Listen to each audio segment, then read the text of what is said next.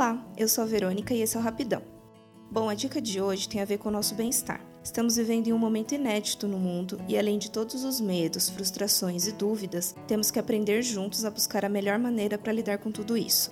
Essa semana, o confinamento chegou pesado por aqui. Tive que apostar em alternativas para tentar me acalmar e trazer um pouco de conforto. Foi nessa hora que tive a ideia de trazer algumas dicas do que eu faço por aqui para relaxar em momentos ruins. A minha dica de hoje é perfumar a casa. Quando nos mudamos para o apartamento novo, a coisa que mais me incomodava era que aqui não tinha um cheirinho de lar. Pode parecer besteira, mas eu amo aquela sensação de chegar depois de um dia estafante, abrir a porta e sentir que chegou no seu cantinho. Como na quarentena o que mais fazemos é ficar em casa, perdemos essa sensação de alívio.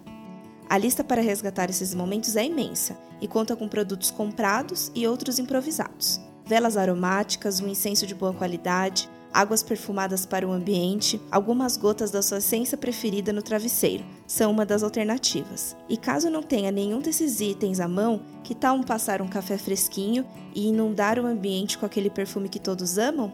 Outra dica é colocar algumas especiarias como cravo da Índia com dois paus de canela para ferver com água. É só usar a criatividade e investir em combinações diferentes, como alecrim e estrelas de anis, por exemplo. Se caso não tenha nenhuma dessas alternativas que dei, que tal fazer uma água para passar nas cortinas, almofadas, lençóis e trazer aquela sensação boa de roupa limpa?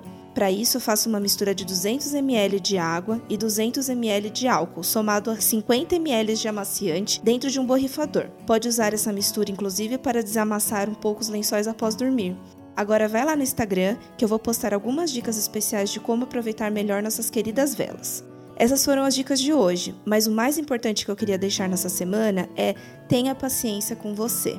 Não se esqueça que ninguém sabe lidar com tudo isso da maneira correta, se é que ela existe. Viva um dia de cada vez e abrace suas imperfeições, tristezas e surtos. Tudo vai ficar bem.